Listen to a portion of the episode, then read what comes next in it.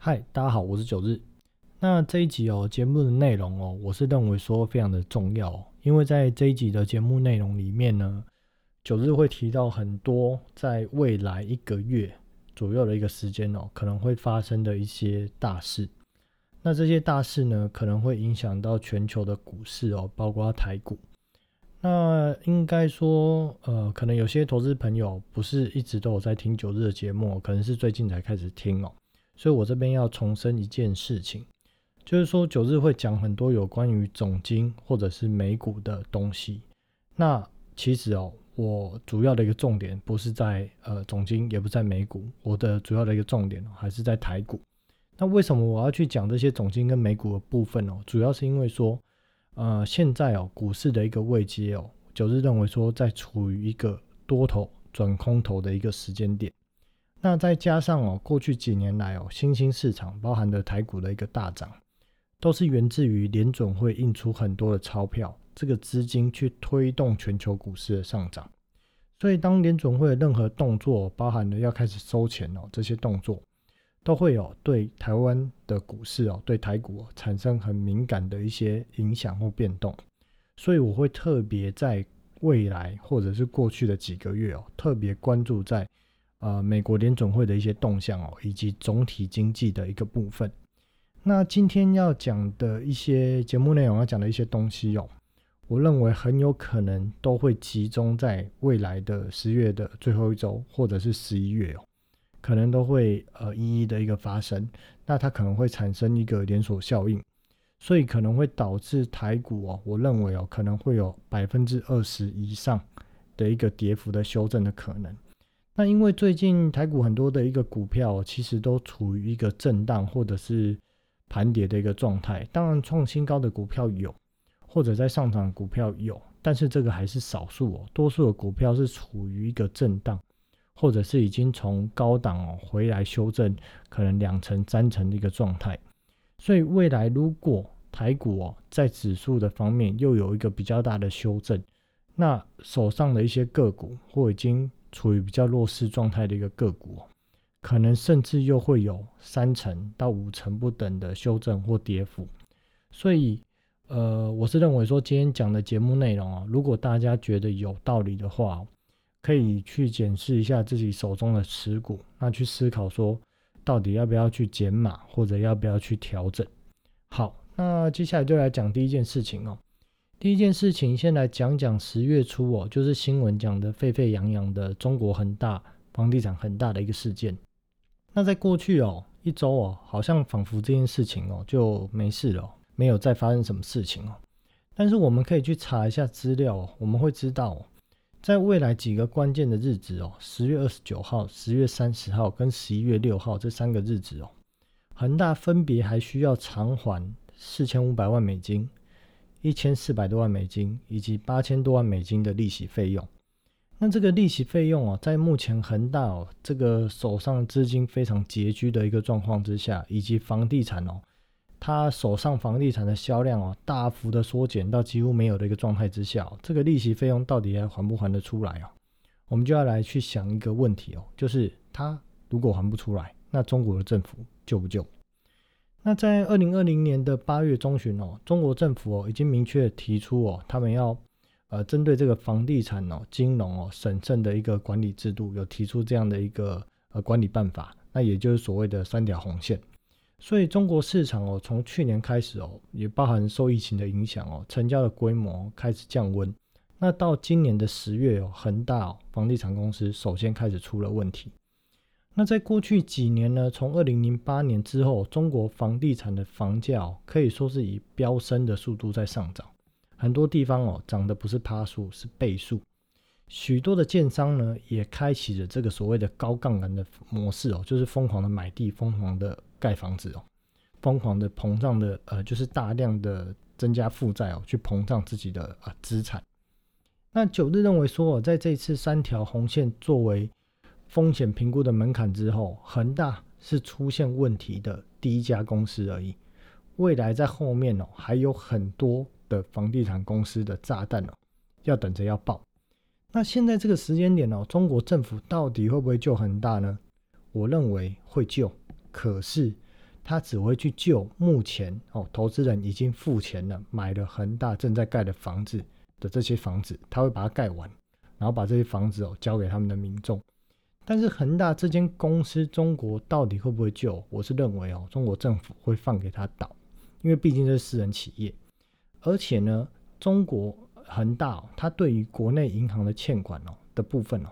中国政府会想办法用政策去避免产生在国内的银行体系哦所谓的呃这个债务违约哦产生的连锁效应，这一点中国政府会去想办法避免。可是，如果是欠国外银行跟国外投资人的欠款呢？好比说，很多它的负债是所谓的美元负债，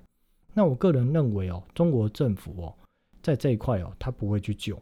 主要的原因是说，中国政府一直以来，它其实就想要打房，或者是降温中国本身的一个房市的一个热度。但是，因为中国房地产贡献中国每年的 GDP 达到接近快要二十五的规模。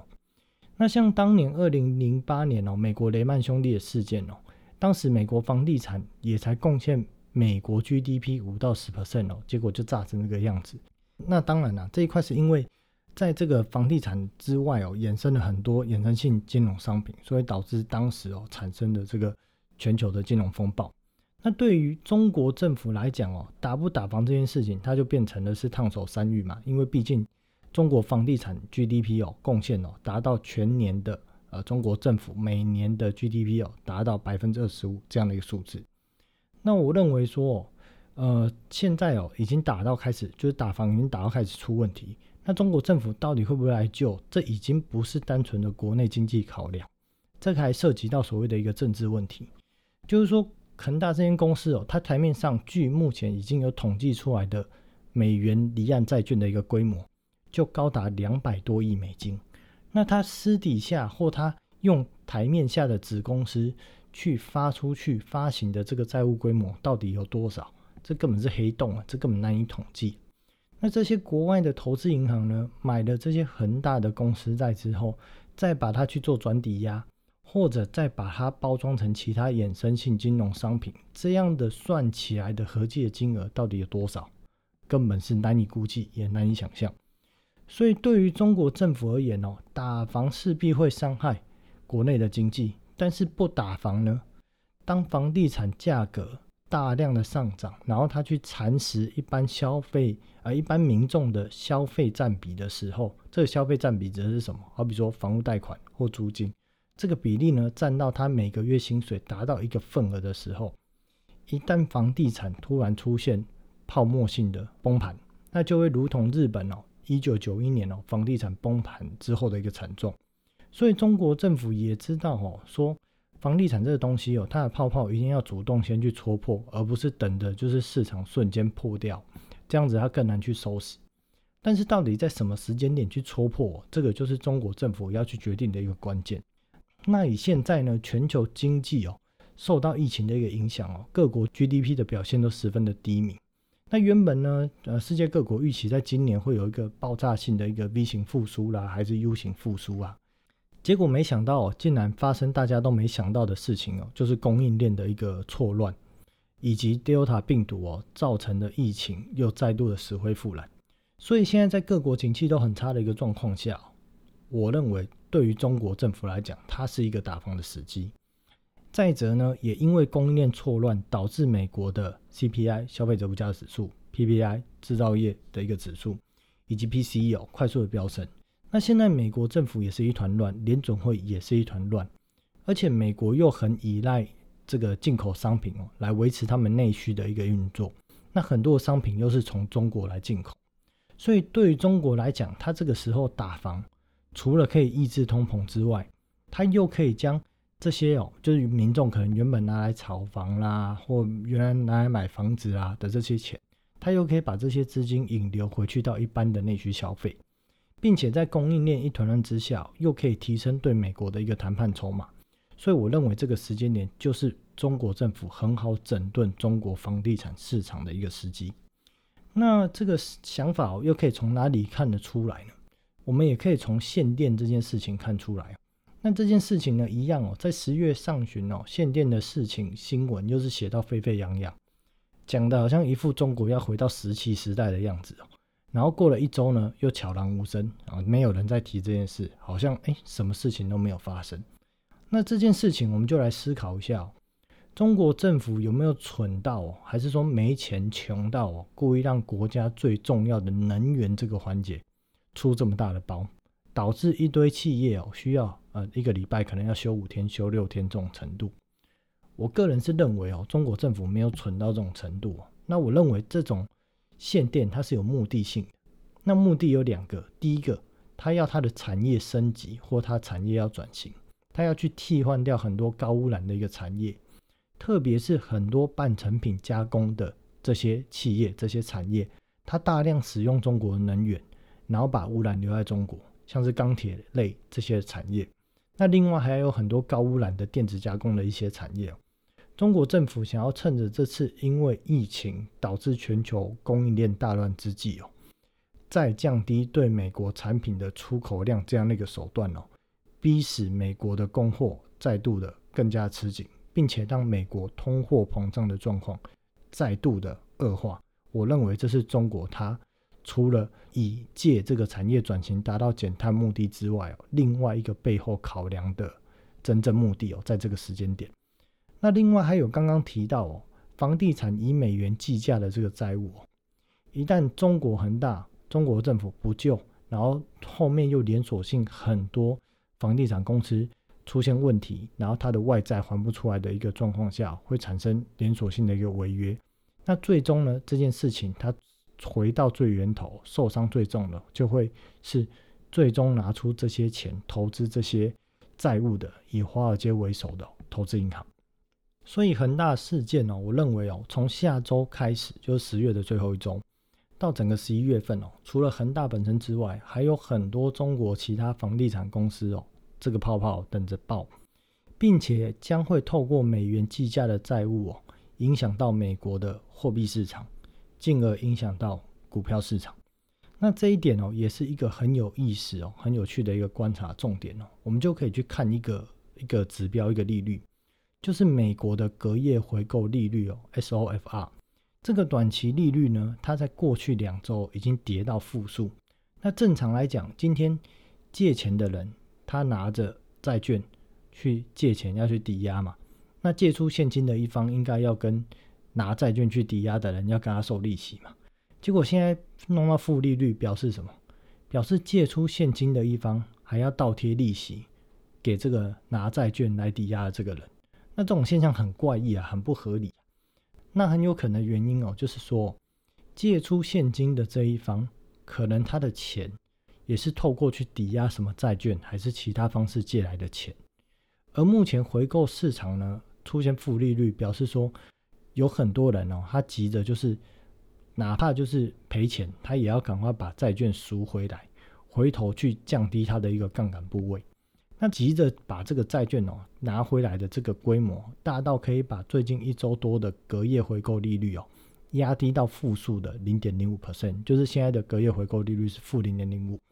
那表示肯定在什么地方出现了很急迫性的资金链的问题。那根据时间点来判断呢，我认为哦有很大的可能就是中国房地产的美元债务出现了什么连锁性的问题。导致美国的隔夜回购利率哦出现负数这样的一个状况。那第二件事情哦，美国的十年债的直利率哦，就如同九日在好几集节目就一直都在讲，一直在预告，它会往今年四月初的高点哦一点七五 percent 去推进，并且我认为它会过。那过去三周的时间哦，美国十年债券的直利率哦，到这个上礼拜哦，礼拜四、礼拜五哦，已经推进到了一点六八 percent。那一旦它推过前高的一点七五 percent 哦，甚至更高哦，去往两个 percent 去迈进，那美国的科技股哦，就准备要出现大幅修正。那台湾的科技股呢，也绝对会产生大幅的修正。那为什么十年公债的一个值利率哦，它会一路慢慢的往前高推进？呃，那最主要的原因是因为美国因为供应链的混乱，加上联准会哦狂印钞票，所以导致美国本土发生通货膨胀。而从年初九日就一直在说，每次联总会鲍尔联联总会主席哦鲍尔出来讲话，他每次都在讲说一切都只是暂时的。我一直都讲说这都是屁话，这这这都是干话。最后一定会被证明哦，这真的是屁话，真的是干话。那果不其然，现在美国的 CPI、PPI 哦，通通都冲破五 percent，甚至 PPI 已经达到八点六 percent。那未来几个月 CPI 消费者物价指数会下来吗？九日敢很肯定的说，绝对不会下来。为什么？因为呢，PPI 它是制造业的通膨指数，CPI 它是消费者的物价指数。那今天制造业讲白话文啊，就是企业端的成本的一个涨价，陆续反映到消费端，大概要六个月左右的一个时间。那现在 PPI 还在八 percent 多。而我们是怎么样去期待 CPI 可以在半年回到四 percent 甚至三 percent 的水准？这根本就是天方夜谭，不可能的事情。这个也就是为什么联准会在九月二十三号 FOMC 会议结束的时候，会后记者会，鲍尔突然就讲说，呃，这个非农哦，不是决定要不要 temper 的主要的原因，他只是观察指标之一。白话文就是他瞬间改口，就说啊，反正十一月哦，我们预计要开始 temper。跟他前一次出来讲话的态度，简直是变得非常的快哦。那主要就是因为说这个通货膨胀发生的速度哦，快到联总会这帮人哦，丈二金刚摸不着头绪，因为他们从来没有经验或者数据告诉他们，因为疫情造成的供应链混乱会产生怎么样的一个通货膨胀，以及要多少时间这件事情才会恢复正常状态哦，他们根本就搞不清楚。那这一次的供应链混乱哦，从什么时候开始？就从疫情肆虐嘛，然后亚洲世界工厂停工，那瞬间需求停滞，那很多人就离职啦，或者就是没有工作啦，或者就返乡啦。那这个时候呢，美国又狂印钞票，所以呢，美国本土的需求呢瞬间又暴升。那这时候呢，海运的需求呢就大幅的一个增加，但是因为刚提到了缺工，包含了生产线的缺工，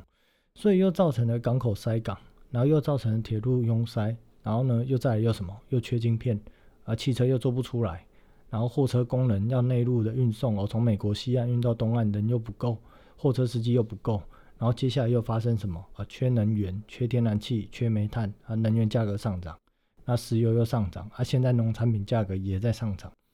这就是所谓的一系列供应链混乱。这件事情到底要多久时间才会解决？说实在，没有人知道。所以呢，在通膨预期的一个心理之下，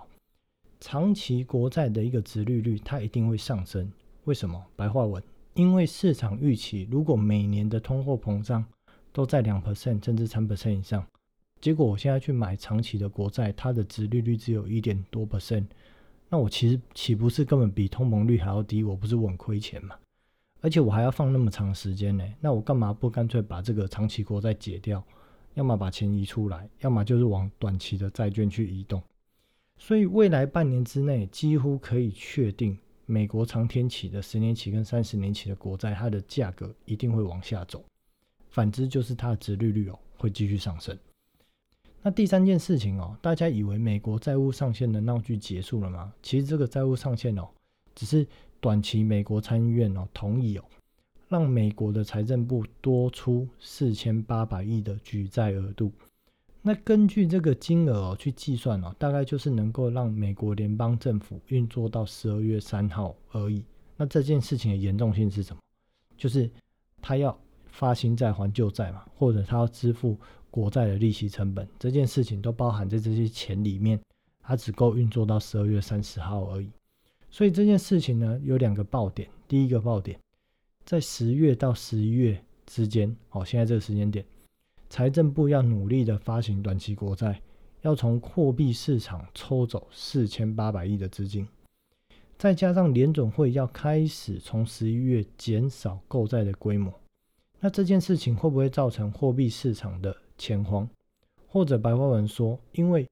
许多的对冲基金或投资公司，他们用了层层的所谓的杠杆堆叠。就是哦，我借债券，然后再去质押，质押借的钱又再去买债券，再质押，这样子一直开杠杆哦，让他们杠杆哦，用呃一块钱哦，可能做十块钱生意。那因为钱要开始收嘛，所以他们要开始降低他们的杠杆部位哦，避免出现资金链断裂的状况。所以有没有可能这两件事情，再加上他们要开始解杠杆，导致货币市场瞬间大量的资金需求，而导致钱荒？这是我们要观察的重点。第二点哦，那十二月三号这个大限这个日子哦，这个闹剧如果要上演，那会到十二月才开始上演吗？不会嘛，肯定十一月就要开始上演这场闹剧，就是民主党跟共和党两党的闹剧又要开始上演，从十一月都要开始演。那在现在多位这个联准会的一个委员哦，私底下投资行为呢，就是被媒体爆料之下嘛，连上个礼拜鲍尔都中枪。那大家觉得这件事情只是单纯媒体的爆料吗？还是可能是共和党私下透过媒体去捅刀，甚至现在已经捅到联总会主席鲍尔身上了。我觉得这件事情是很值得思考跟观察后续的一个发展。所以简而言之哦，未来哦，在十月最后一周跟整个十一月哦，三件事情就是中国的这个房地产的事件，它联动后面的这些呃美元计价的一个债务，那联动了后面的衍生性金融商品。会影响到货币市场，进而影响到股票市场。我认为这个是一个很需要值得去追踪观察的重点。那我也是认为这是一个风险很大的地方。第二点呢，就是刚提到了十年期债券哦，如果它殖利率一旦突破一点七五，它会造成市场恐慌，科技股一定会修正哦。那绝对不是只有美股科技股会修正，台股的电子类股也会修正，包含了整个台股都会修正。第三件事情哦，美国债务上限的闹剧哦，要继续闹。那以及呢，刚刚提到货币市场短期财政部要抽走四千八百亿，同时呢，这个货币市场哦里面的这些所谓的对冲基金，他们要开始结杠杆，也需要大量的钱。这件事情有没有可能造成钱荒哦？我认为刚刚论述的这三件事情，如果同时都发生的话，整个全球市场包含了台股。可能都会有很大幅度的修正哦，在十一月。好，今天节目就到这里哦。那我们就持续关注整个市场的一个变化。那大家啊也要持续关注未来在啊这个一周到这个十一月哦，这个一个月时间哦，新闻的一些变化跟资讯。那随时去思考说自己的股票的一个部位哦，要不要去做一些调整。好，那我们就两周后见喽，拜拜。